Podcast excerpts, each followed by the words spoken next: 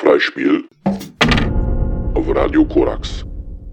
Guten Abend zum Freispiel, das sich in vergangener Zeit und auch in nächster Zeit immer wieder mit unserem Verhältnis zu dem beschäftigen will, was wir als Umwelt von uns abgrenzen und versuchen zu beherrschen und uns zunutze zu machen und dessen Unkontrollierbarkeit uns dann wiederum, wie jetzt umso mehr spürbar, mit Ohnmacht zurücklässt.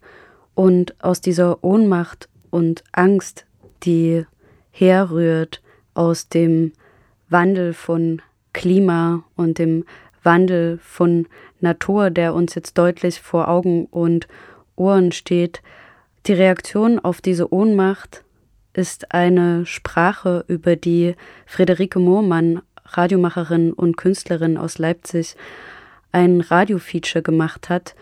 Die Apokalyptik, konstatiert Friederike, ist eine Sprache für die Angst vor dem Klimawandel. Wohin sollen die Vögel fliegen?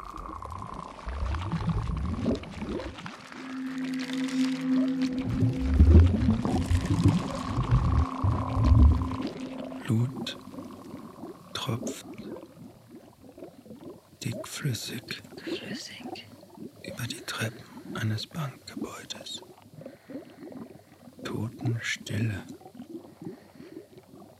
Doch noch sind die Toten nicht tot. Tot. Noch, Noch wird die die Katastrophe Katastrophe nur nur gespielt. gespielt. Noch ist Noch ist sie nicht nicht eingetreten. Oder, Oder doch? Doch. Wo ist die Flutwelle, Flut, die Welle, uns mitriss? Die uns mitriss. Wir sind hochgeflogen, aber jetzt Aber jetzt stecken wir im schwarzen, öligen öligen Dreck. Dreck.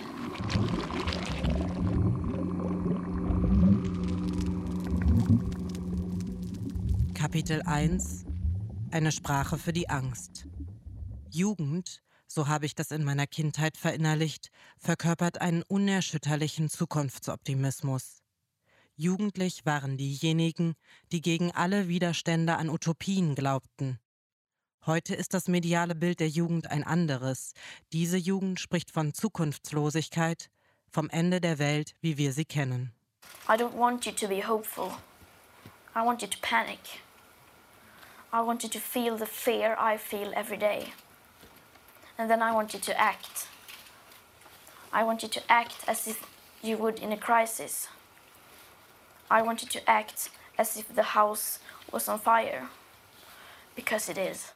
Diese Stimme der heutigen Jugend hat sich festgesetzt in unseren Hinterköpfen wie ein schlechtes Gewissen. Doch wieso spricht uns diese Stimme an? Und wer wird hier eigentlich angesprochen? 2019 sprach Greta Thunberg auf dem Weltwirtschaftsforum in Davos. Angesprochen waren dort die Mächtigen dieser Welt, jene Männer und Frauen, die in glatt gebügelten Anzügen gut geölt beteuerten, es muss ein Umdenken geben. Angesprochen waren aber noch viel mehr. Vielleicht könnte man sagen, die gesamte westliche Mittelklasse oder diejenigen, die vom Klimawandel überzeugt sind und dennoch nichts tun. Ich habe mich für Umweltschutz nie besonders interessiert. Nicht, dass es mir völlig egal wäre. Ich bemühe mich, keine Einwegbecher zu benutzen und fahre, wenn möglich, mit der Bahn. Aber all das sind für mich eher Gesten der Höflichkeit, eine Art Sorgsamkeit. Von dieser Bedrohung lässt sich nur schwer sprechen. Waldbrände, saurer Regen, Überflutungen, Seuchen, Hungersnöte, Hitzesommer. Es gibt nicht ein Ereignis, auf das wir zeigen könnten. Der Klimawandel tritt diffus und schleichend ein. Das steht in krassem Kontrast zu den verheerenden Auswirkungen, die der Klimawandel nach sich zieht. Während unsere Häuser noch nicht gelöscht werden müssen, brennen sie schon in anderen Teilen der Welt. In Deutschland haben wir 2019 noch mehr CO2 produziert als im Jahr zuvor. Die Konsequenzen dessen treten an anderen Orten auf. Und deswegen lässt sich die Kette zwischen Ursache und Wirkung unserer Handlungen nicht aus unserem eigenen Umfeld begreifen. Der Klimawandel ist so umfassend, dass er unser persönliches Handlungsfeld übersteigt. Mein Auto zu verkaufen, mein Essen nachhaltig anzubauen und das Licht auszulassen, wird das Problem nicht lösen. Der Klimawandel lässt sich nicht individuell, noch nicht einmal national weghandeln. Und doch sind meine scheinbar harmlosen Handlungen Teil einer global gesehen desaströsen Tendenz. Ein Kind, was heute auf die Welt kommt, wenn wir so weitermachen wie bisher, wird dieses Kind wahrscheinlich eine Erderwärmung von 4 Grad Celsius erleben. Das bedeutet, ja, ich, ich kann es nicht oft genug sagen. Es bedeutet unerträgliches Leid. Es bedeutet, ähm, dass Krankheiten sich ausbreiten, dass Extremwetterereignisse zunehmen. Es bedeutet auch, dass Nahrungsunsicherheit und Trinkwasserunsicherheit besteht. Und ich finde, in so eine Welt ist es fast schon verantwortungslos, ein Kind zu setzen. Mit diesen Worten beschreibt die Umweltaktivistin Theresa, dass sich unser Leben fundamental ändern wird. Medizinische Versorgung, Ernährung, Industrie und das politische System, unser soziales Zusammenleben. Jeder Lebensbereich ist vom Klimawandel betroffen. Mehr noch, er betrifft unser grundlegendes Selbstverständnis. Ich verzehre mich danach, dass etwas passiert. Ich laufe auf und ab, gehe raus auf den Balkon, wieder rein, ziehe die Vorhänge zu, ziehe die Vorhänge wieder auf, öffne ein Buch, schlage es wieder zu, mache einen Kaffee. Fast lasse ich die Tasse fallen, aber sie schwappt nur über und hinterlässt eine braune Pfütze auf der Anrichte. Ich trinke einen Schluck, aber der Kaffee ekelt mich. Rufe jemanden an, lege auf, bevor abgenommen wird. Ich öffne ein Buch, lese zwei Zeilen, verstehe nichts, schlage es wieder zu, schlage den Computer auf, checke die Mails, nichts Wichtiges, zünde mir eine Zigarette an, macht mir Kopfschmerzen, ich muss husten. Vielleicht sollte ich mich einfach ergeben. Wir leben in Wohnungen mit Elektrizität und fließendem Wasser, kaufen im Supermarkt plastikverpackte Nahrungsmittel und treten mit der natürlichen Umwelt nur noch minimal in Kontakt. Wir hatten geglaubt, uns dieser Umwelt entledigt zu haben. Doch jetzt bricht sie wieder über uns herein und stellt unsere Lebensweise in Frage. So könnte man den Klimawandel unter allen beschworenen Katastrophenszenarien der letzten Jahrzehnte als eine Metakrise verstehen als eine totale Katastrophe, als eine Apokalypse.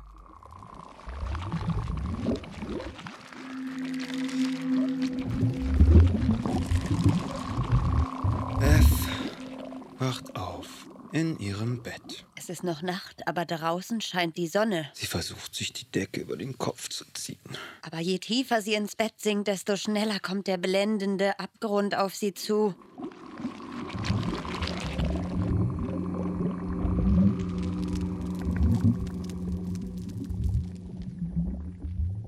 Kapitel 2 Ohnmacht Schneestürme, Überschwemmungen, Dürrekatastrophen.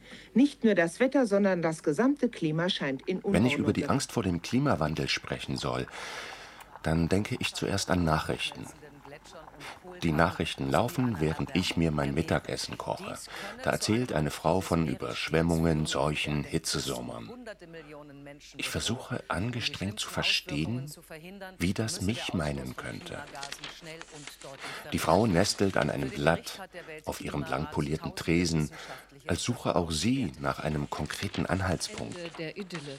Die malerische Côte d'Azur in Monaco bot heute die Kulisse für den dramatischen Der Klimawandel ist ein globales Problem.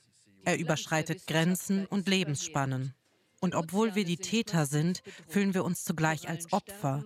Denn wir können keinen direkten Zusammenhang zwischen unseren persönlichen Taten und ihren Konsequenzen beobachten. Probleme, die normalerweise auftauchen in dem Leben eines Menschen, waren noch nie so groß und gleichzeitig beeinflussbar vom Menschen. Also Probleme in der Größe waren normalerweise Naturkatastrophen und dagegen konnte eben der Mensch nichts ausrichten. Und jetzt äh, ist es eben äh, ein riesiges Problem, wogegen aber die Menschheit was ausrichten könnte. Und es ist uns nicht direkt in die Wiege gelegt, dass wir mit solchen Problemen konstruktiv umgehen. Lukas ist 19 und engagiert sich bei Extinction Rebellion gegen den Klimawandel. Extinction Rebellion, also die Rebellion gegen das Aussterben, ist eine der jüngsten Klimabewegungen. Mit dem Aussterben im Namen der Bewegung ist zugleich die Natur und der Mensch als Teil dieser Natur gemeint. Extinction Rebellion bedient sich häufig apokalyptischer Bilder. Mal wird Kunstblut über Treppen geschüttet, mal versammeln sich Hunderte zu Die-Ins, der endzeitlichen Variante zu Sit-ins. Mal ziehen Aktivistinnen und Aktivisten in Schwarz mit einem Sarg durch die Innenstadt. Ich bin hier, weil ich Angst habe. Und ich bin hier, weil ich, weil ich die Kinder unterstützen möchte, die diese Angst fühlen. Die diese Angst auf die Straße bringen und die trotzdem kein Gehör finden. Ich habe Wut im Bauch. Ich bin traurig. Hier wird das sprichwörtliche Blut unserer Kinder vergossen. Blumen werden auf den Treppen davor abgelegt. Menschen schließen die Augen für einen Moment des Innehaltens. Diese Bilder sind Ausdruck eines Überwältigungsgefühls. Wir stehen als Individuen ohnmächtig vor einem schwer greifbaren Problem. Mit unseren Handlungen wissen wir nur darauf aufmerksam zu machen, nicht aber die Lage wirklich zu ändern. Und das erzeugt Angst. Deswegen sieht Politikwissenschaftlerin Dr. Silke Beck einen engen Zusammenhang zwischen Umweltbewegungen und apokalyptischer Sprache. Beim Klimawandel kommt auch so ein Gefühl der Ohnmacht auf, wenn man einfach das Gefühl hat, das ist so ein großes Problem, das hat so viele Dimensionen, hat so ähm, tiefgehende Auswirkungen, dass ein Einzelner im Prinzip nicht in der Lage ist, dieses Problem zu lösen. Also zum Beispiel beim Autofahren hat der Beifahrer immer mehr Angst als der Fahrer, weil der Fahrer das Gefühl hat, er kann das steuern, er hat das Auto im Griff, aber der Beifahrer tritt im Geiste auf die Bremse oder fühlt sich mehr betroffen als der Fahrer. Ohnmacht spüren wir deswegen, weil wir nicht wissen, wie wir auf ein derart umfassendes Problem reagieren sollen auf ein völlig unüberblickbares Feld an Handlungskonsequenzen. Der Klimawandel spielt sich auf globaler Ebene ab. Eigentlich begreifen wir unsere Handlungen aber erst dann, wenn wir die Auswirkungen auch beobachten können, also auf lokaler Ebene. Weil da sind Probleme nachvollziehbar und dann kommt auch wieder die Frage mit der Macht oder Ohnmacht ins Spiel, weil wenn ich da was sozusagen reißen kann, dann sehen, sehen wir das, dann habe ich diesen Feedback, dann, dann ist diese, ähm, habe ich die Resonanz. Diese Resonanz brauchen wir, um uns als wirkmächtige Subjekte wahrzunehmen und nicht bloß als ohnmächtige Objekte eines Wandels, dem wir schutzlos ausgeliefert sind.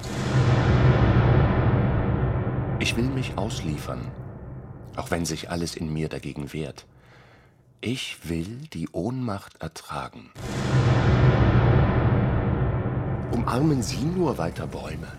Halten Sie sich, Zwerghühner, in Ihrem thulienumrahmten Garten mit Terrakotta-Statuen. Ich werde mich damit nicht zufrieden geben, diese Harmlosigkeit, sie macht mich wahnsinnig.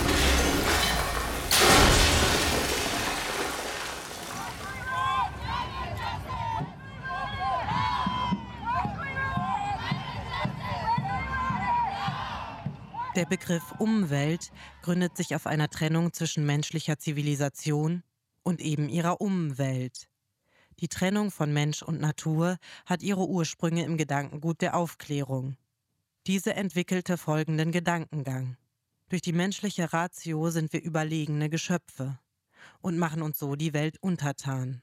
Wir selbst gehören nicht zu dieser Umwelt, die wir technisch beherrschen und wissenschaftlich berechnen. Ich würde nicht sagen, dass sich die Menschheit als Spezies über andere Arten setzen würde. Ich glaube, dass ganz viel unserer Probleme, an denen wir heute stehen, dadurch zustande gekommen ist, dass wir eben als Menschheit uns über andere Lebewesen gestellt haben. Für den Umweltaktivisten Lukas ist die Trennung zwischen Natur und Zivilisation eines der Grundprobleme. Eigentlich ist der Mensch Teil der sogenannten Umwelt. In dem Versuch, sich ihrer zu ermächtigen, zerstört er sich selbst. Der Historiker Frank Ükötter betont, dass die Beherrschung der Natur eine Machtfantasie ist, die immer schon Fantasie bleiben musste. So einen, so einen gewissen Höhenflug würde ich bei manchen äh, Leuten sozusagen schon äh, sehen und sozusagen so ein sich berauschen an der Macht der Natur und der Überlegenheit des, äh, des Menschen. Der Mensch lebt grundsätzlich in einer Ambivalenz zwischen Abhängigkeit und Kontrolle der Natur. Auch die Wissenschaft ist Teil der menschlichen Machtfantasie. Sie macht sichere Vorhersagen über die Natur. Erst das ermöglicht Planung und Kontrolle. Wenn wir vom Klima sprechen, so sprechen wir von einer wissenschaftlich berechneten Umwelt. Doch zugleich beschleicht uns das Gefühl, dass alle Berechenbarkeit bald ihr Ende hat, dass alles in einer überwältigenden Katastrophe enden wird. We've planned something extraordinary. Extraordinary and disturbing, that is. You recall what you said about how polar melting might disrupt the North Atlantic current? Yes.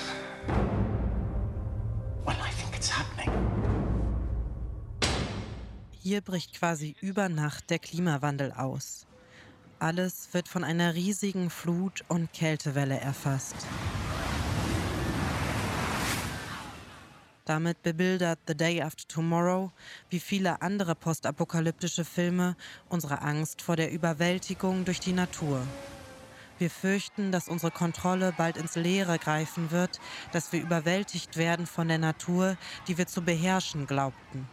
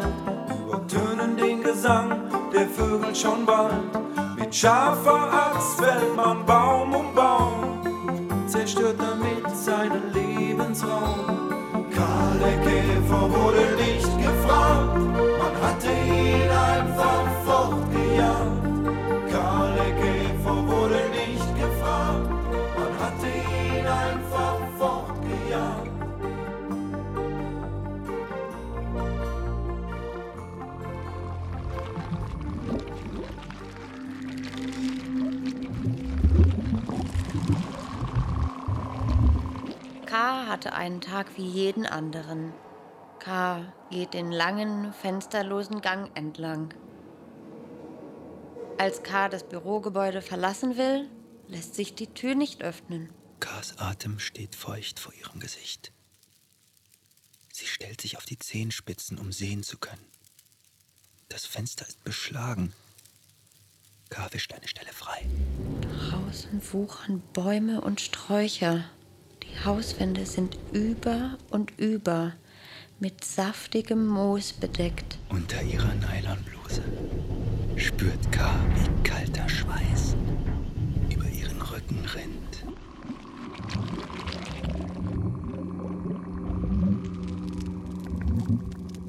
Kapitel 3 Sehnsucht Steckt in der Überwältigungsfantasie durch eine unbeherrschbare Natur nicht auch eine Sehnsucht? Eine Sehnsucht nach der Vernichtung einer Zivilisation, die wir selbst nicht ertragen?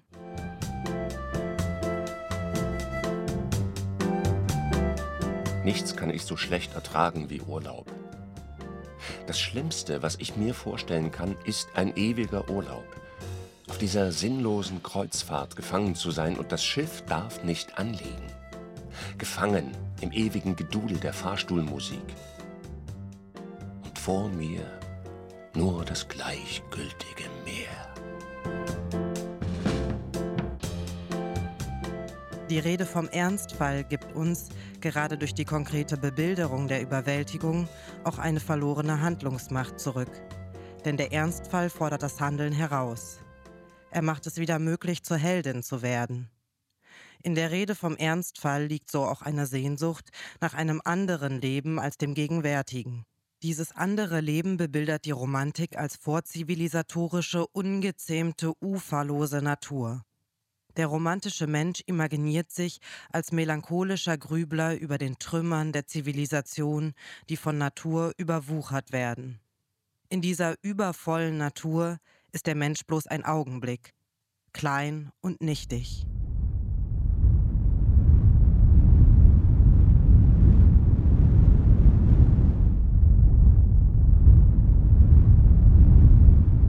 In seinem romantischen Gedicht Dunkelheit von 1816 spricht Lord Byron von einem Traum oder besser einem Albtraum, der nicht nur ein Traum ist. I had a dream, which was not all a dream. The bright sun was extinguished, and the stars did wander darkling in the eternal space, rayless and pathless, and the icy earth swung blind and blackening in the moonless air. Morn came and went, and came and brought no day, and men forgot their passions in the dread of this their desolation. Der Sprecher steht hier vor einer verwüsteten Welt. Doch die Welt ist nicht nur physisch, sondern auch sozial verwüstet. Der Mensch zeigt sich als eine egoistische Kreatur, deren Existenz im Konsumieren und Vernichten besteht. Empathielos beobachtet der Sprecher den Menschen bei seinem gottlosen Untergang. Den Untergang einer Kreatur ohne Liebe. Wie Eva Horn in Zukunft als Katastrophe hervorhebt, erfindet die Romantik die erste säkulare Version der Apokalypse. In diesem Weltuntergang gibt es keine Heilsgeschichte, keine Rettung. Denn das Weltgericht ist ohne Richter. Die Auferstehung fällt aus. Eva Horn beschreibt die romantischen Protagonisten als Figuren radikaler Verlassenheit. Da ist kein bergender Vater mehr. In diese postapokalyptische Welt fällt kein erlösender Strahl göttlichen Lichts. Der romantische Weltuntergang ist einer der ewigen Dunkelheit. Wie eine trübe Wolke heitere Lüfte geht, wenn in der Tanne mattes Lüftchen weht, so zieh ich meine Straße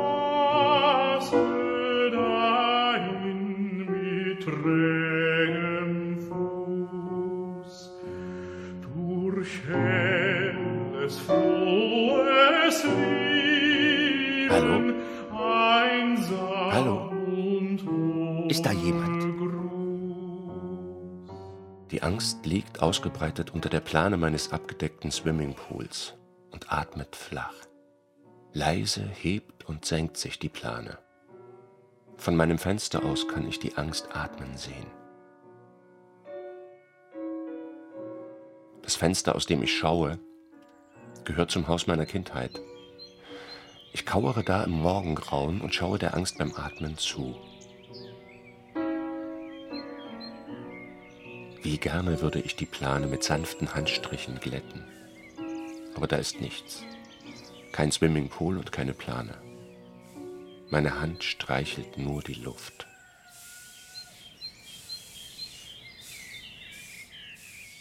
Doch wie leicht lässt sich auch ein lichter Blick auf die Parallelen zwischen heutiger Umweltbewegung und Romantik werfen. In dem unerreichbaren Ideal der Wildnis steckt auch die Sehnsucht, dass der Mensch mit der Natur in Einklang lebt, dass er die Natur nicht als zu bekämpfendes Gegenüber, sondern sich und die Umwelt als Ganzes betrachtet. Es gibt auch eine lange Tradition des holistischen Denkens. Ja, Holismus ein äh, Denken äh, in großen Zusammenhängen und sozusagen eine, eine ähm, Ablehnung einer Weltsicht, die sich auf Einzelprobleme konzentriert und sie immer nur sozusagen als einzelne Probleme angeht und sieht. Historiker Frank Ükötter sieht in dem holistischen Blick ein kritisches Potenzial. Das holistische Weltbild der Romantik stelle unseren Alltag produktiv in Frage. Wie die Romantiker im 19. Jahrhundert singt heute die 18-jährige Billie Eilish in ihren dunklen Liedern vom Menschen als Gott verlassen. Der Teufel ist einsam geworden, zurückgelassen in einer Welt ohne Gott. Jetzt schlagen wir in unserem Gewand aus Zynismus nur noch die Zeit tot, bis es nichts mehr zu retten gibt. My Lucifer is lonely. Standing there, killing time. Can't commit to anything but a crime. Leaders on vacation, an open invitation. Animals, evidence. Gates look more like a picket fence. Once you get inside, I've got friends but can't invite them. Hills burn in California. My turn to ignore ya. Don't say I didn't warn ya. All the good girls go to hell. Cause even God herself as enemies. And once the water starts to rise, and heaven's out of sight, she'll want the devil on her team. My Lucifer is lonely. Look at you, needing me. You know I'm not your friend without some greenery. Walking wearing feathers. Peter should know better. Your cover up is caving in. Man is such a fool, why are we saving him? Poisoning themselves now, begging for our help. Wow, hills burn in California. My turn to ignore ya. Don't say I didn't warn ya. All the good girls go to hell. Cause even God herself has enemies.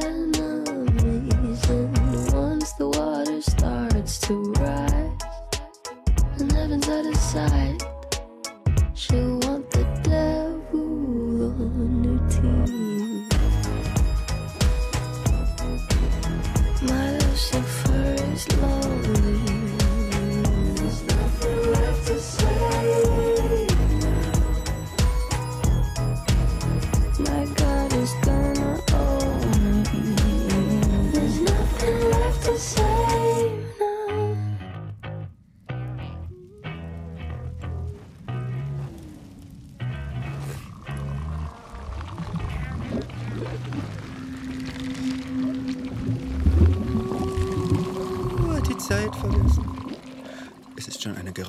Weile vergangen, in der sie nur an die Wand gestarrt hat. Nur eines hatte U vom Leben gewollt. Dass ihre Kinder es einmal besser hätten. Und trotzdem haben es ihre Kinder nicht besser. Oder wollen dieses besser gar nicht haben. Zum Einschlafen singt sich U ein Kinderlied.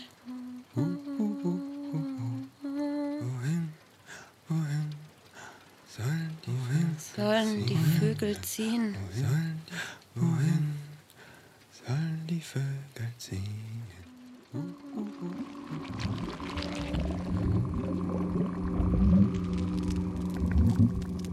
Kapitel 4 Verlorene Zukunft Wenn alles so weitergeht wie bisher, dann ist die Zukunft gleich mit der Vergangenheit verloren. Auch ich beteilige mich am Weiter so. Es fällt mir einfacher, mir Gedanken über das Ende von allem zu machen, als aus diesem fortschreitenden Nichts auszubrechen. Wenn ich mir eine Utopie ausmalen soll, dann ist da nur Leere in meinem Kopf. Der Text, den ich hier aufsage, ist schon geschrieben. Jemand anderes hat ihn für mich geschrieben. Und trotzdem halte ich mich an ihm fest. Ich könnte jetzt natürlich auch etwas ganz anderes sagen, etwas Überraschendes. Aber mir fällt nichts ein. Also gehe ich weiter im Text. Unsere Vorstellung von Zukunft ist eng an den Fortschritt geknüpft, dass die Dinge immer besser werden.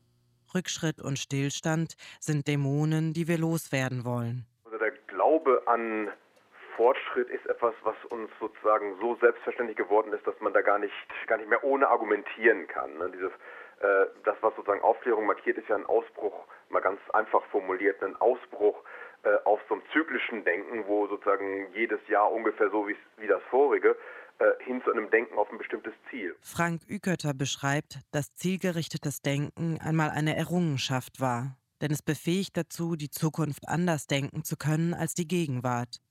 Ich kann meine Zukunft selbst gestalten und bin dabei unabhängig von der Willkür eines göttlichen Plans. Dass es eine offene Zukunft gibt, das versteht sich sozusagen überhaupt nicht von selber.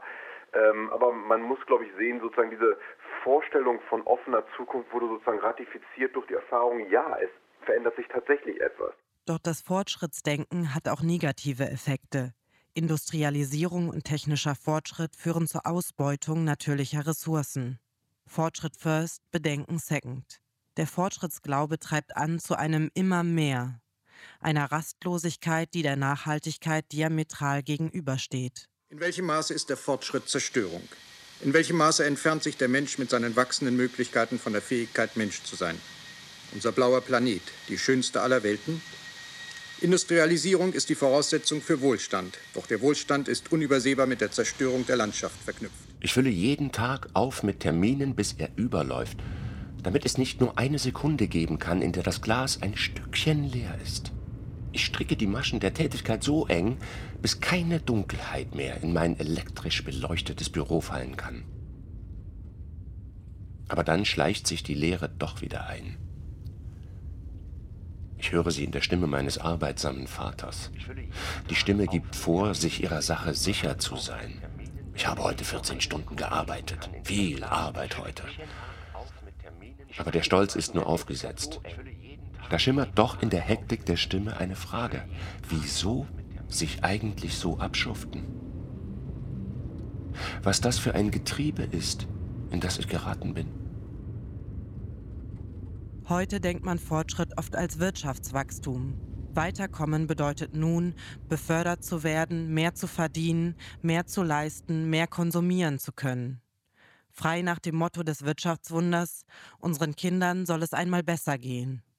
Aber geht es unseren Kindern wirklich besser? Die Frage ist, inwiefern man äh, Fortschritt auch mit Wachstum verbindet. Und wenn man jetzt von Wachstum spricht, also wirtschaftliches und gesellschaftliches Wachstum, dann ist das mittlerweile für mich eher negativ zu bewerten. Im Gegensatz zur Aktivistin Theresa empfinden viele Wachstum nach wie vor als etwas Positives. Laut der Ökonomie und ihrer Rezitation in der Politik ist Wachstum die Grundlage unseres Wohlstandes.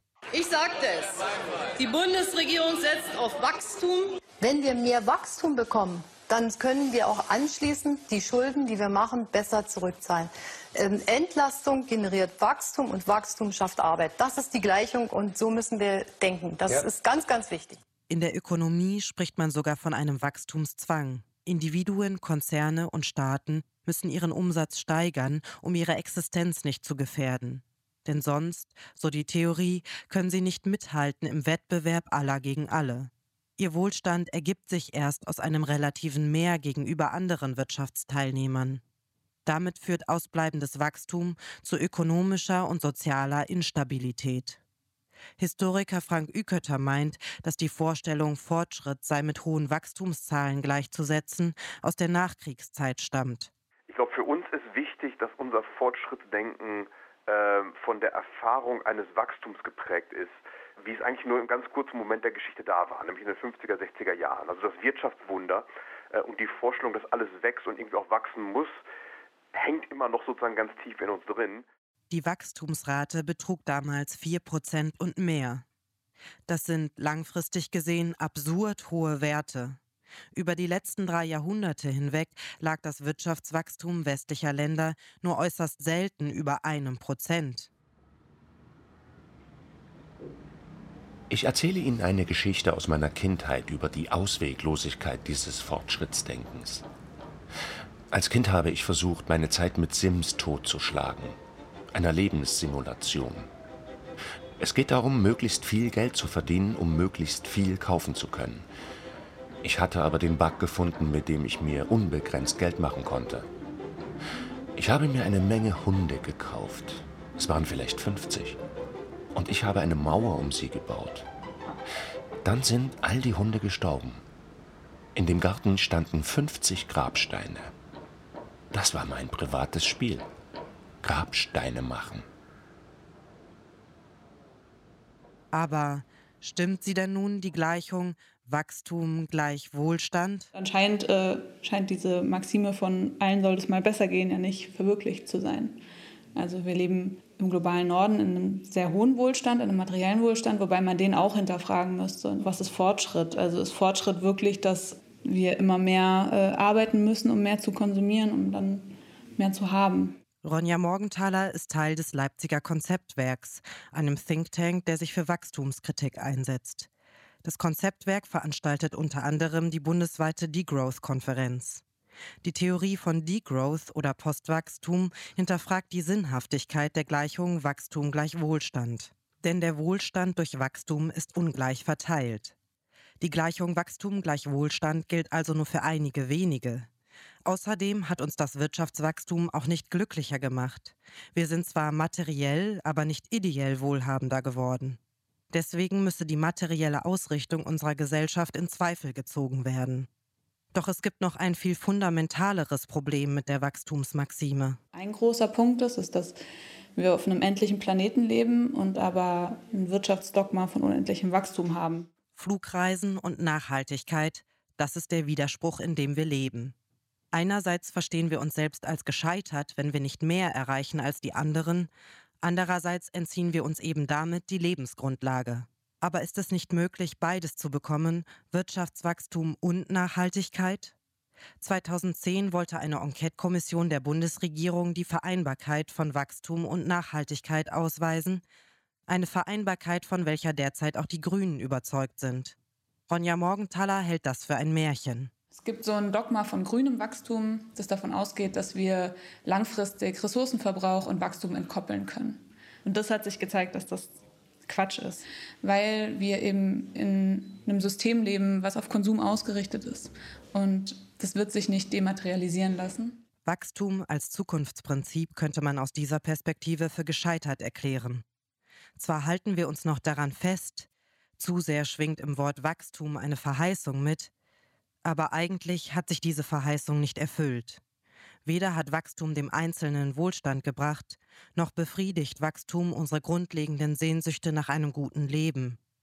Mit dem Wachstumsprogramm scheitert auch eine sehr wirkmächtige Vorstellung unserer Zukunft. Genau das drücken apokalyptische Bilder aus. Keine Atempause, Geschichte wird gemacht, es geht voran.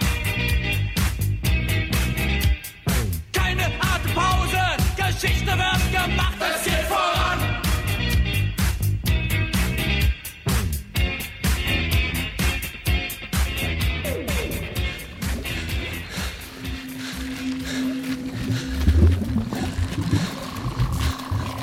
Eigentlich war Joggen nichts für J.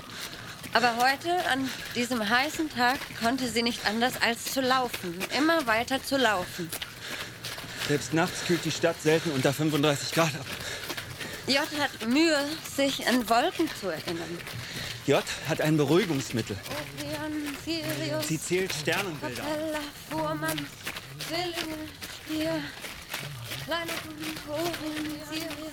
Aus den matten Fenstern gafft ihre eigene Stimme aus der Vergangenheit zurück. Mahnt sie umzukehren. Eine leere Drohung. J wischt sich die Asche vom Gesicht und richtet den Blick auf die Straße.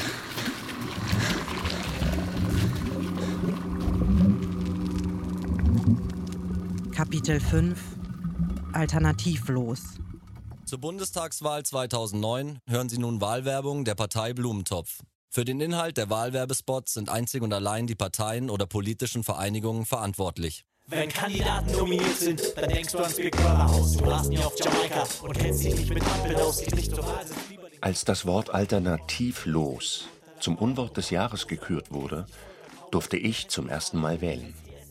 Ich war 16. Wählen war eine Nebensächlichkeit in meinem Leben. Ich hatte Angst vor der Zukunft, denn die Gegenwart war eine Qual. Und eine Zukunft, die anders war als die Gegenwart, konnte ich mir nicht ausmalen. Allenfalls träumte ich mich in vergangene Jahrhunderte zurück, an den viktorianischen Hof etwa. Die Gegenwart war eine Maschine, in der die Unterhändler der Demokratie den Nachlass der offenen Zukunft schredderten. Sie sortierten Akten. Aber das Sortieren war eine bloße Arbeitsbeschaffungsmaßnahme, die immer wieder ins Schreddern münden musste. In diesem Verwaltungsapparat waren die Techniker die wichtigsten, denn sie konnten die Schredder reparieren, ohne welche die anderen keine Arbeit hatten. Ich konnte mir nicht vorstellen, welchen Platz ich darin haben sollte.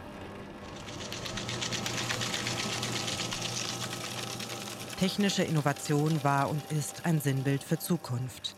Wenn sich die Menschen 1920 das Jahr 2000 ausmalten, dann dachten sie an technische Neuerungen. Here's a peep through a future window of the world. This monster plane will carry 600 passengers, and a huge wing and double fuselage houses luxurious lounges and reading rooms.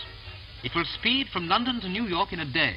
Doch die Technik des 20. Jahrhunderts bringt nicht nur Lebensqualität, sondern auch Schrecken mit sich.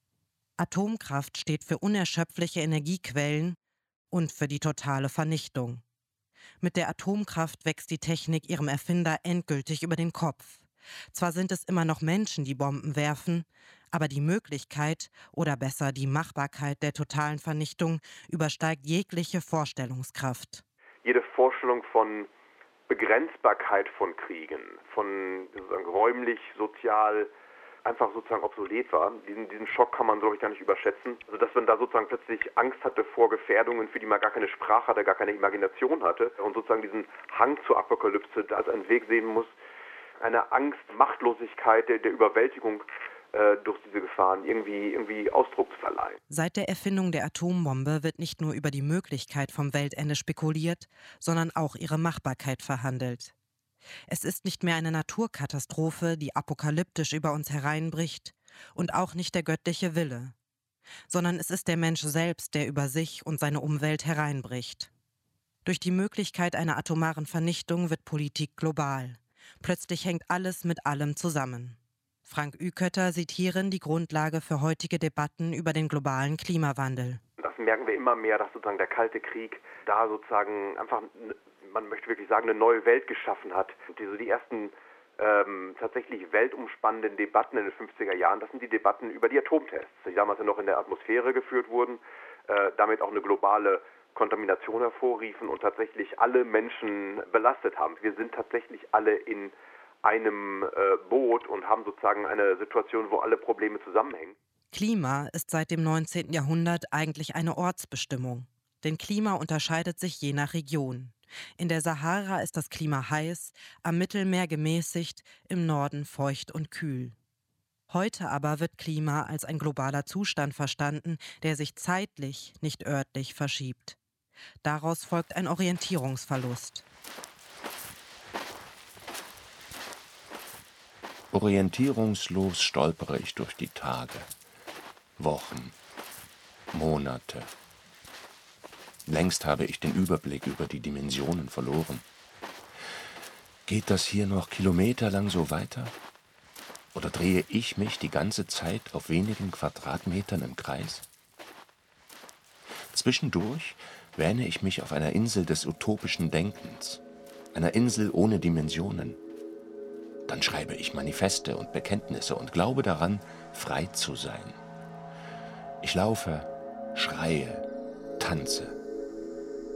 Aber ich könnte diesen Exzess ebenso gut für eine nette Illusion halten.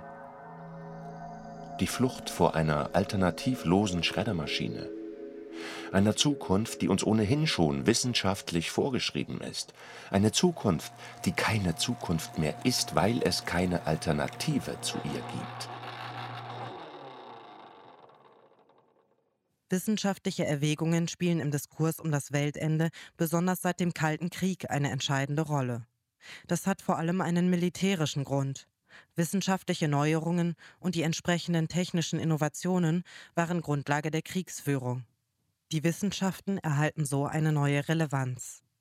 Das wird auch durch das 1972 veröffentlichte Buch Grenzen des Wachstums deutlich. Das Buch war Stichwortgeber der damaligen Umweltbewegung.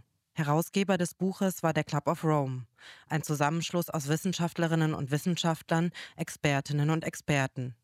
In Grenzen des Wachstums finden sich vor allem wissenschaftliche und statistische Erwägungen zu unterschiedlichen Formen des Wachstums. Wenn die gegenwärtige Zunahme der Weltbevölkerung, der Industrialisierung, der Umweltverschmutzung, der Nahrungsmittelproduktion und der Ausbeutung von natürlichen Rohstoffen unverändert anhält, werden die absoluten Wachstumsgrenzen auf der Erde im Laufe der nächsten 100 Jahre erreicht. Diese knappen Schlussfolgerungen sind derart weitreichend und werfen so viele Fragen für künftige Forschungen auf, dass auch wir selbst uns von der Größe dieser gigantischen Aufgabe, die hier erledigt werden muss, nahezu überfordert fühlen. Wissenschaft übernimmt hier die Rolle einer Prophetin. Sie holt die drohende Möglichkeit einer Krise in die Gegenwart. Der Weltuntergang ist wissenschaftlich vorhersagbar geworden und bleibt dennoch unabsehbar für Einzelne. Denn diese sind auf die wissenschaftlichen Vorhersagen angewiesen. Ohne Wissenschaften können wir weder atomare Strahlung noch statistisch erfasste Klimaveränderungen wahrnehmen. Die Einzelnen können scheinbar nichts anderes tun, als den Wissenschaften Glauben zu schenken und sich in Krisenvorsorge zu üben. There was a turtle by the name of Bert, Bert the turtle was very alert. When danger threatened him, he never got hurt. He knew just what to do. He ducked and cover, ducked and cover. He did what we all must learn to do. You and you and you and you duck and cover. Sure and remember what Bert the Turtle just did, friends, because every one of us must remember to do the same thing. That's what this film is all about. Duck and cover. This is an official civil defense film produced in cooperation with the Federal Civil Defense Administration and in consultation with the Safety Commission of the National Education Association. In diesem erschreckend netten Kinderlied wird Kindern eingängig beigebracht, wie man sich bei einem atomaren Angriff verhalten soll. Den Kopf einziehen und sich zudecken. Eben wie eine Schildkröte. Was bleibt einem auch anderes übrig, als weiter Kinderlieder zu singen, wenn die Bedrohung derart vorhersehbar und zugleich für Einzelne unabsehbar ist? Um vor lauter überwältigender und unbestimmbarer Bedrohung noch schlafen zu können, brauchen wir das gute Nachtlied der Vorsorge. Mit dem können wir uns wunderbar beruhigen und einfach unseren Alltag weiterleben. Die Titanic geht unter, aber das Orchester spielt weiter.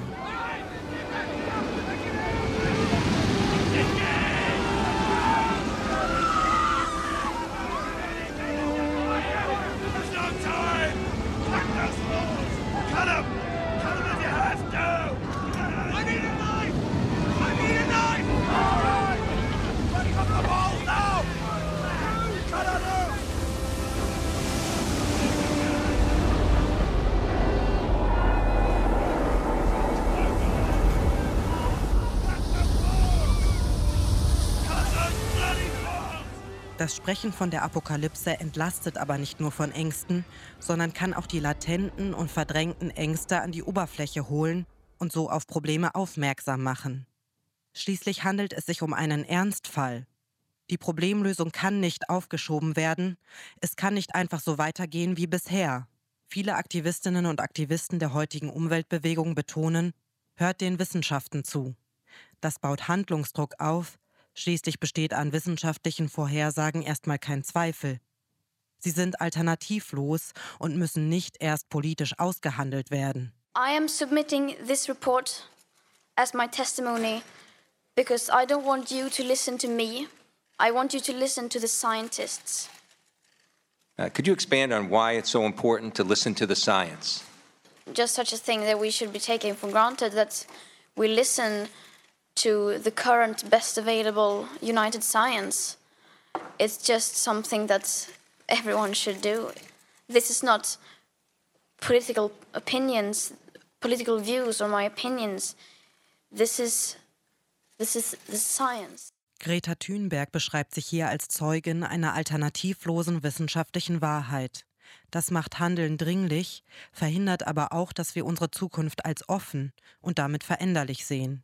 Genau das kritisiert Politikwissenschaftlerin Silke Beck. Wenn man sozusagen aus einer Angst oder einer Bedrohung eine Apokalypse macht, dann heißt es immer, ähm, dass man sozusagen das auch so eng führt. No alternatives, keine Zeit zu entscheiden. Es gibt nur eine Lösung für das Problem. Einerseits demonstriert die wissenschaftliche Apokalyptik, dass wir dringend handeln müssen.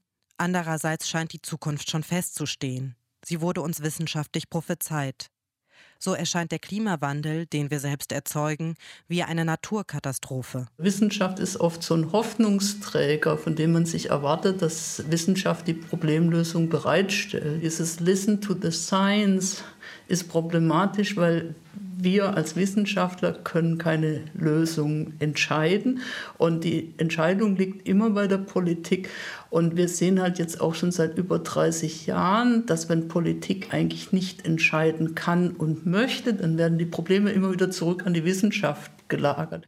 Die Wissenschaft ist hier Unheilverkünderin und Hoffnungsträgerin zugleich. Vermeintlich kann nur sie das Problem lösen, das sie auch vorhergesagt hat. So fordert die wissenschaftliche Prophezeiung des Weltuntergangs auf zu handeln, entlastet aber auch vom Handlungsdruck. Das Wissen um die Umweltkrise und das entsprechende Handeln klaffen auseinander. Wir wissen immer mehr über den drohenden Weltuntergang, scheinen aber nicht wirklich an dieses Wissen zu glauben. Denn effektive Gegenmaßnahmen bleiben aus. Inzwischen muss man auch anerkennen, dass Fakten, nüchterne Fakten allein nicht die Wirkung haben, die sie logischer oder objektiverweise haben müssten, damit wir adäquat auf das Problem reagieren. Aktivist Lukas spricht zugleich vom Glauben an die Wissenschaft und vom Glaubensverlust an die Rationalität des Menschen. Nichts ist drängender als zu handeln. Aber wir handeln nicht. Denn wir fühlen uns den malenden Szenen einer globalen Ordnung aus Großtechnik und wissenschaftlichen Vorhersagen ausgeliefert. Die Traurigen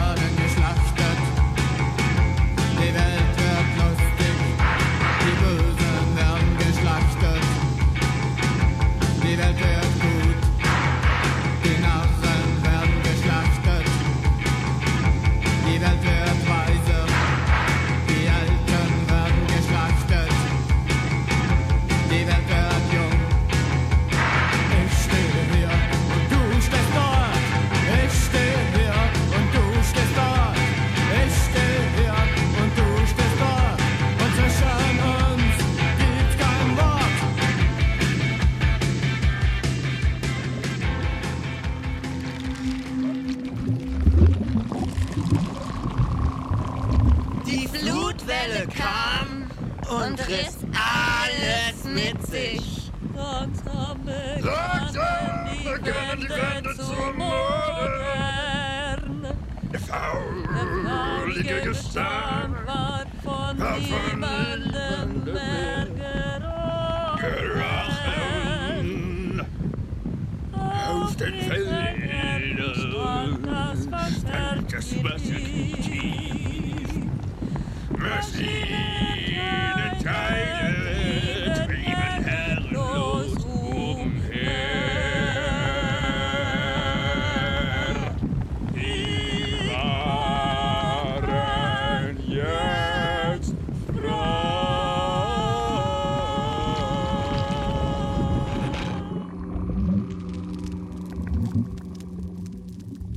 Kapitel 6 Enthüllung Das Sprechen von der Apokalypse gibt uns auch das Gefühl, in einer entscheidenden Zeit zu leben, an einem Umkehrpunkt zu stehen. Oft wird von einem Tipping Point gesprochen. An diesem Kipppunkt bricht eine geradlinige Entwicklung ab und wird beschleunigt oder wechselt die Richtung. Physiker Harald Lesch beschreibt auf diese Weise den Klimawandel. Der Anspruch war, naja, das Klima, das wird sich so ein bisschen verändern. Das wird ein bisschen wärmer werden, aber langsam und äh, ohne Sprünge. Das Resultat ist, an manchen Stellen auf der Welt hat sich das Klima sprunghaft geändert. Tipping Points sind die Punkte, wo man weiß, wenn du die überschreitest, dann gibt es kein Zurück mehr. The point of no return. Wir fühlen uns in einem Zeitalter, in dem die Rückkehr zum Anfang, zum geregelten Ablauf nicht mehr möglich scheint. Und gerade das macht uns zu Auserwählten eines historischen Moments.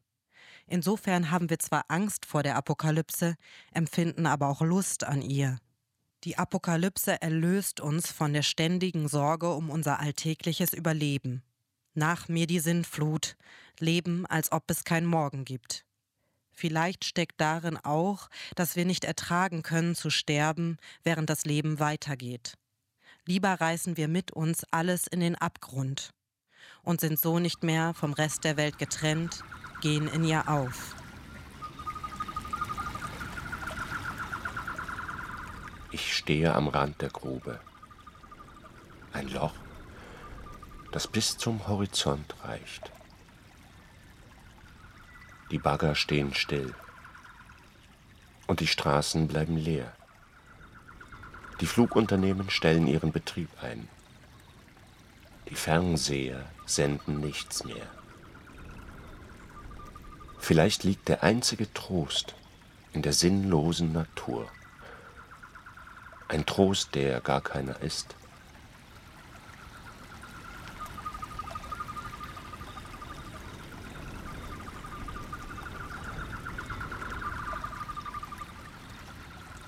Wir sehnen uns nach diesem allumfassenden Untergang, nach dem ewigen Frieden. Endlich müssen wir uns nicht mehr wehren und abmühen. Erleichterung wird eingetreten sein. Die Natur wird wieder wuchern und in der erleichterten Natur sehen auch wir uns erlöst von den menschlichen Strapazen und Wirren. Nichts passiert heute. Auf den Mittag folgte der Nachmittag. Jetzt ist es Abend. Ich erinnere mich an Beuys, oder vielleicht war es auch jemand anders, der sagt, dass man durchlässig werden soll. Ich breite die Arme aus. Eine Vorbereitung darauf, die Leere durch mich durchgehen zu lassen.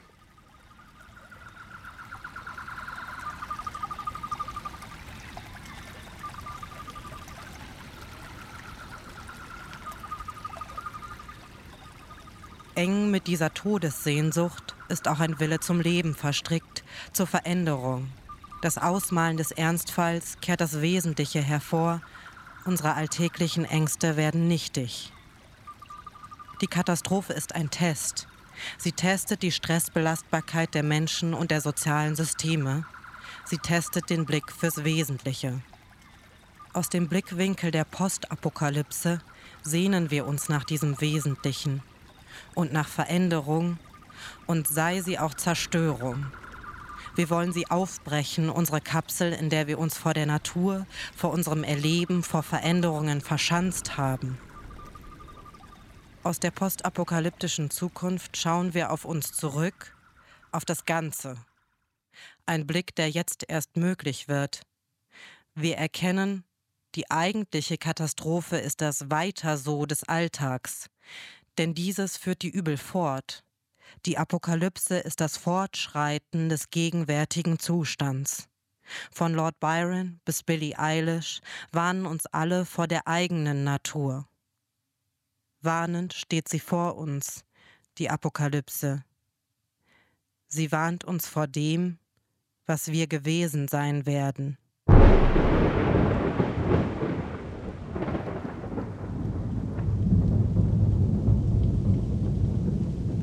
Ich bin der letzte Mensch. Mit wallendem Gewand stehe ich auf einer Klippe vor einem erstarrten Meer aus vereinsamtem Schrott. Nichts gibt mir Trost, denn mein Wissen kann euch nicht mehr retten. Ich bin die Antiheldin, an der ihr euer Rettertum messen müsst. In dem Zwischen der Ewigkeit, zwischen Mensch und Engel, zwischen Opfer und Täter bleibe ich gefangen als eine, vor der die Gegenwart zurückweicht, wenn ich nach ihr greifen will. Mein Zwischen duldet keinen Aufschub und ich habe aufgegeben, mich zur Wehr zu setzen. Ich bin diejenige, die schon immer zu spät gewesen sein wird.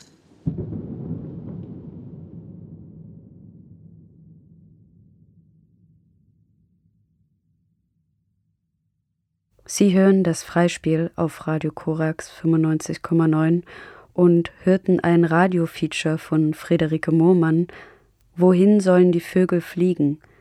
Apokalyptik als eine Sprache für die Angst vor dem Klimawandel. Regie führte Friederike Mohrmann und Caroline Büscher. Für das Sounddesign zeichnet verantwortlich Max Pongratz und es sprachen Johannes Gabriel, Emanuel Schiller, Ella Carter, Friederike Mohrmann, David Fischbach, Anna Hofer und Maximilian Enderling. Und ich habe mit Friederike vor der Sendung über ihre Arbeit und die Figur der Apokalypse gesprochen. Du analysierst die Apokalypse bzw. apokalyptische Sprache als eine Reaktion, ich würde mal sagen, der, doch, kann man sagen, der westlichen Welt auf die verlorene Beherrschung über die Natur und auf die damit einhergehende Ohnmacht. Ist das Feature entstanden als ähm, aus einer Faszination für die Apokalypse oder war das sozusagen das Feature, ist das eine Reaktion auf den Umgang mit Umwelt, den du, beziehungsweise Klimawandel, den du beobachtet hast? Was war sozusagen die Intention oder der Ausgangspunkt dafür? Ja, also ich glaube, es war eher ein Interesse für Apokalyptik im Allgemeinen und die Rhetorik von Apokalyptik in den Medien. die am Anfang von dem Feature stand und am Anfang der Arbeit darüber. Ich habe selber eine Sendung gemacht über moderne Zugänge zu Religionen im Radio und habe dann festgestellt, ach, irgendwie interessiert mich dieser Apokalyptikzugang und irgendwie würde ich gerne für diese hm, Religionssendung etwas über Apokalyptik machen in der jetzigen Zeit und habe so ein bisschen rumgeforscht und ein paar Interviews geführt.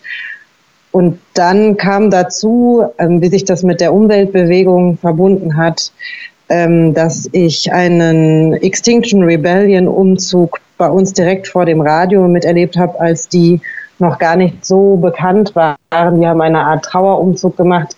Und für mich war im ersten Moment ganz unklar, was das eigentlich ist, ob das also von was für einer politischen Richtung das kommt, ob es überhaupt politisch ist.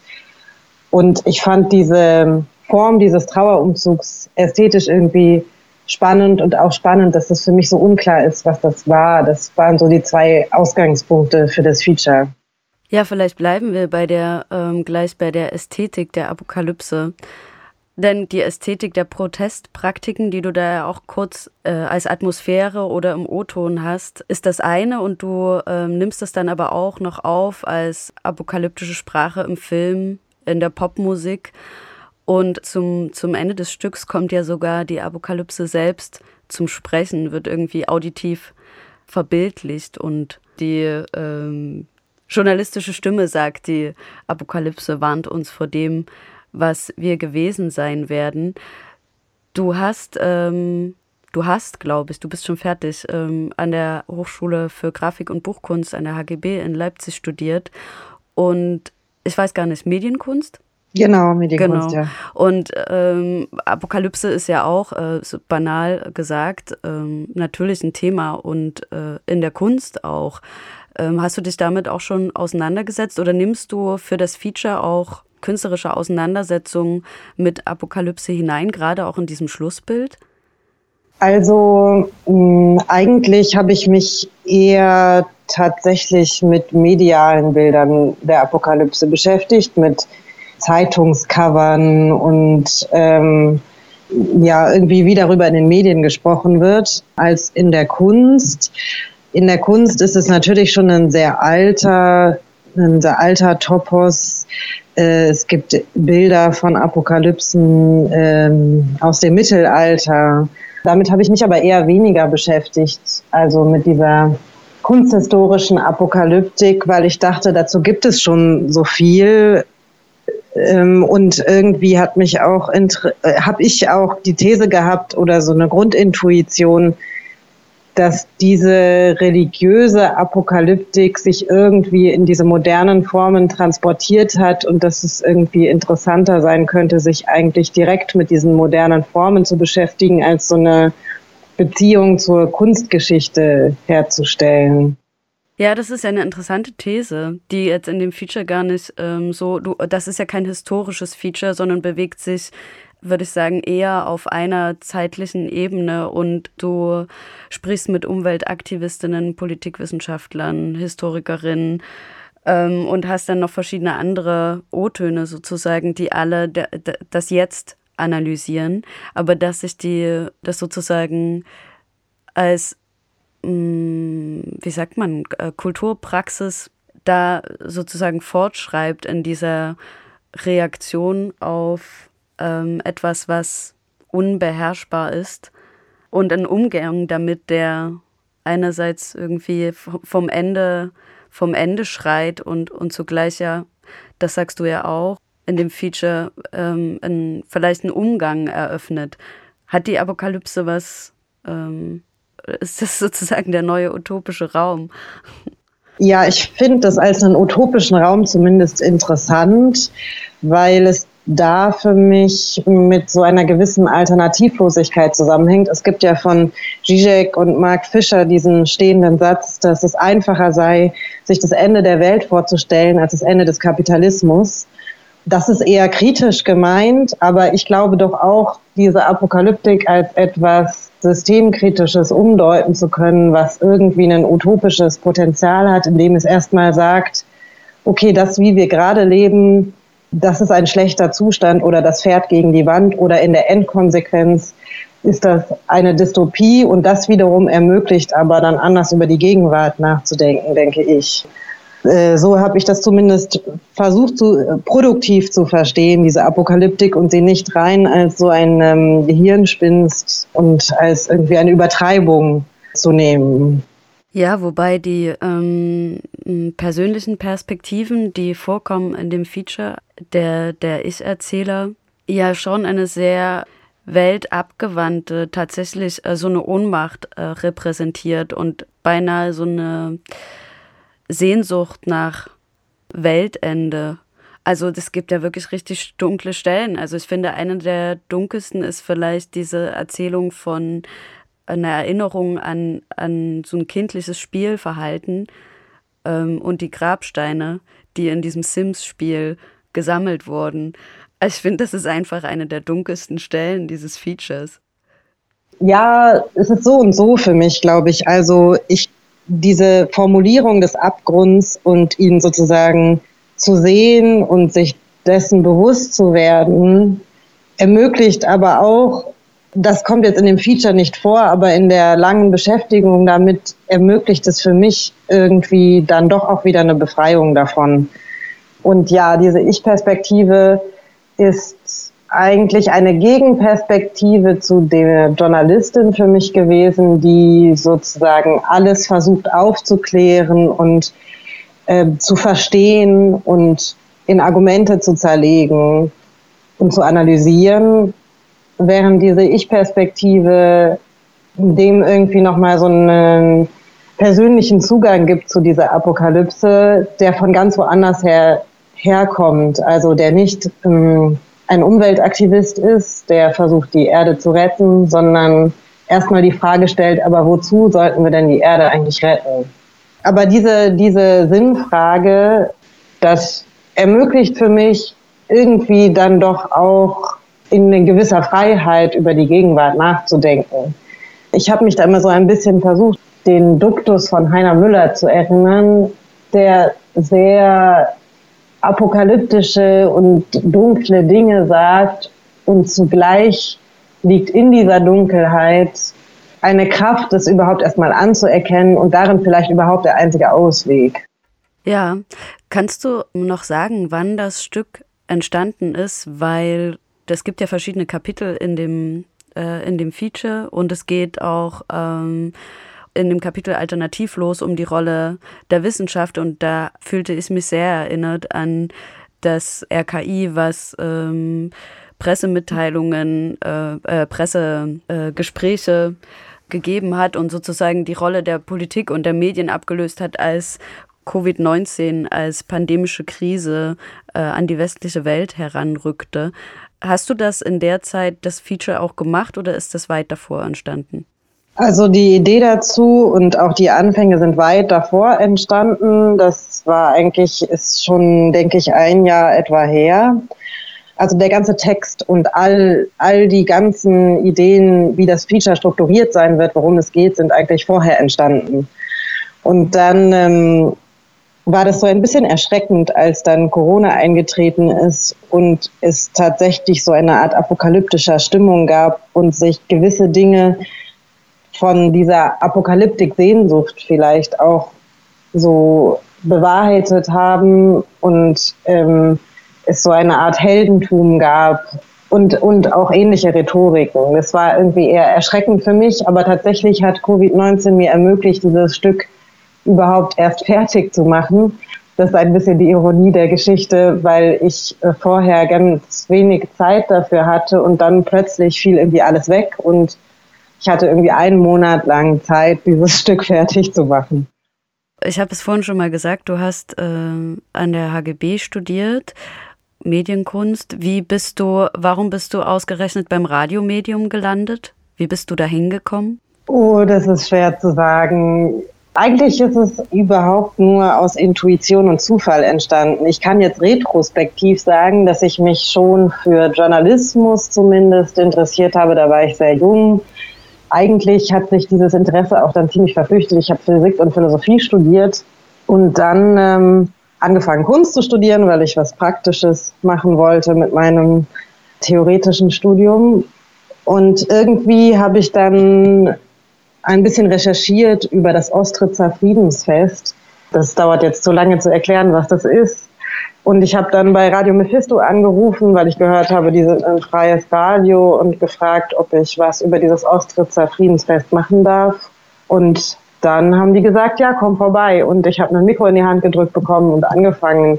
Und retrospektiv kann ich sagen, dass sie sich in dem Medium Radio, glaube ich, ziemlich viele meiner Interessen verbinden, dass das irgendwie ein schönes Medium ist, um ähm, Analysen zu erstellen, um irgendwie eine forschende Perspektive zu haben, weil es ja auch teilweise sehr ans Wort gebunden ist, dass das aber nicht ein schriftliches Wort ist, sondern ein Klang, in dem irgendwie auch stärker Emotionen transportiert werden können. Und dass es insgesamt für mich einfach ein Medium war, in dem ich mich mehr austoben kann als jetzt in einem äh, wissenschaftlichen Text oder andersherum in einem künstlerischen Film war das Medium Radio für mich irgendwie so ein Zwischenraum, in dem ich mich in unterschiedlichen Formen austoben kann, die ja, glaube ich, auch in dem Feature irgendwie so Niederschlag gefunden haben. Es gibt eine eher essayistische Form des Schreibens und eine eher literarische und genau, ich glaube, mich hat diese Freiheit interessiert, die man da hat im Schreiben und Recherchieren, aber auch im Zusammenstellen so eines Klangraums und einer Imagination, die man dadurch erzeugen kann. Also es gibt eine Freiheit auf Seiten der Machenden, glaube ich, stärker für mich und aber auch eine Freiheit auf Seiten der Rezipierenden, die nicht an ein Bild oder an einen bestimmten Text gebunden sind und sich ihre eigenen Vorstellungen machen können.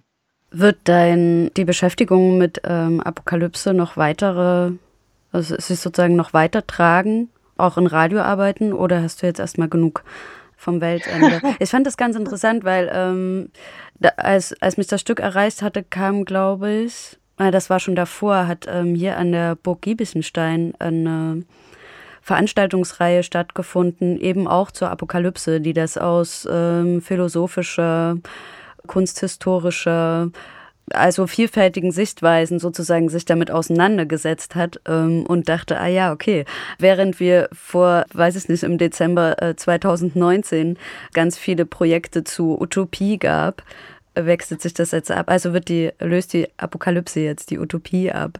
Mm, also ich weiß nicht, ob ich mich damit weiter noch beschäftigen werde. Gerade gibt es irgendwie andere Baustellen und tatsächlich beschäftige ich mich gerade eher mit der utopischen Seite des Ganzen und mit Radio-Utopien ähm, in den Anfängen des Radios.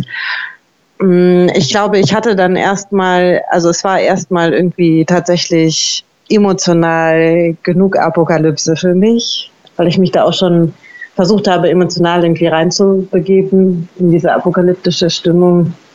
Aber diese Vorlesung in der, an der Burg Giebichenstein habe ich auch gesehen und äh, fand das ganz interessant, was da gemacht wird.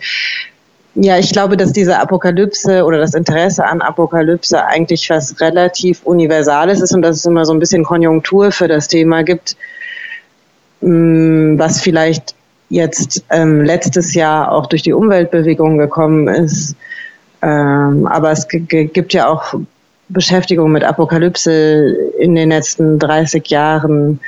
Äh, Lars von Trier, Melancholia. Also ich glaube, die Apokalypse ist ähm, ein Thema, was äh, die Menschheit schon ziemlich lange begleitet und auch noch lange begleiten wird. Und es gibt so mediale Konjunkturphasen, aber eigentlich bedingen sich auch Apokalyptik und Utopie so ein bisschen gegenseitig und lösen sich so ein bisschen ab. Wenn man zu viel von der Apokalyptik hatte, braucht man dann vielleicht wieder ein bisschen sprühendere Utopien. Und äh, andersherum ermöglicht die Apokalyptik vielleicht einen anderen Blick auf die Gegenwart als die Utopie, in dem die ganzen dunklen Stellen gesehen werden. Ja, es wird auf jeden Fall ein, ähm, hoffentlich einen Umbruch geben in dem, was, was sozusagen als der, die Dichotomie Mensch und Umwelt bis jetzt bezeichnet wurde und äh, vielleicht die letzte Aktualisierung tatsächlich in der Romantik hatte, in der wir immer noch, also wir kleben ja da immer noch fest irgendwie im Anfang, seit Anfang des 19. Jahrhunderts. Vielleicht ähm, werden wir es nicht mehr, aber vielleicht Next Generation, irgendwie eine Aktualisierung dieses, ähm, dieses Narrativs und auch dieser Wirklichkeit erleben. Zum Schluss hast du, hast du einen apokalyptischen Song, mit dem man sich so richtig in Stimmung versetzen kann? Also ich kann einfach insgesamt die Musik der Zeit des Kalten Krieges empfehlen, um sich in apokalyptische Stimmung zu versetzen. Ähm, und ich glaube, mein, meine Lieblingsmusik da ist von Grauzone, die Sunrise Tapes, ist ein ganzes Album, das eine sehr apokalyptische Stimmung hervorruft, aus dem ist auch ein Lied in dem Feature zu hören. Mm, wobei das, was wahrscheinlich am apokalyptischsten ist, das Lied Schlachtet auf dem Album ist. Da geht es auch ein bisschen äh, sarkastisch darum, dass die Welt gut gemacht wird, indem alle Schlechten umgebracht werden und die Welt schön gemacht wird, indem alle Hässlichen umgebracht werden.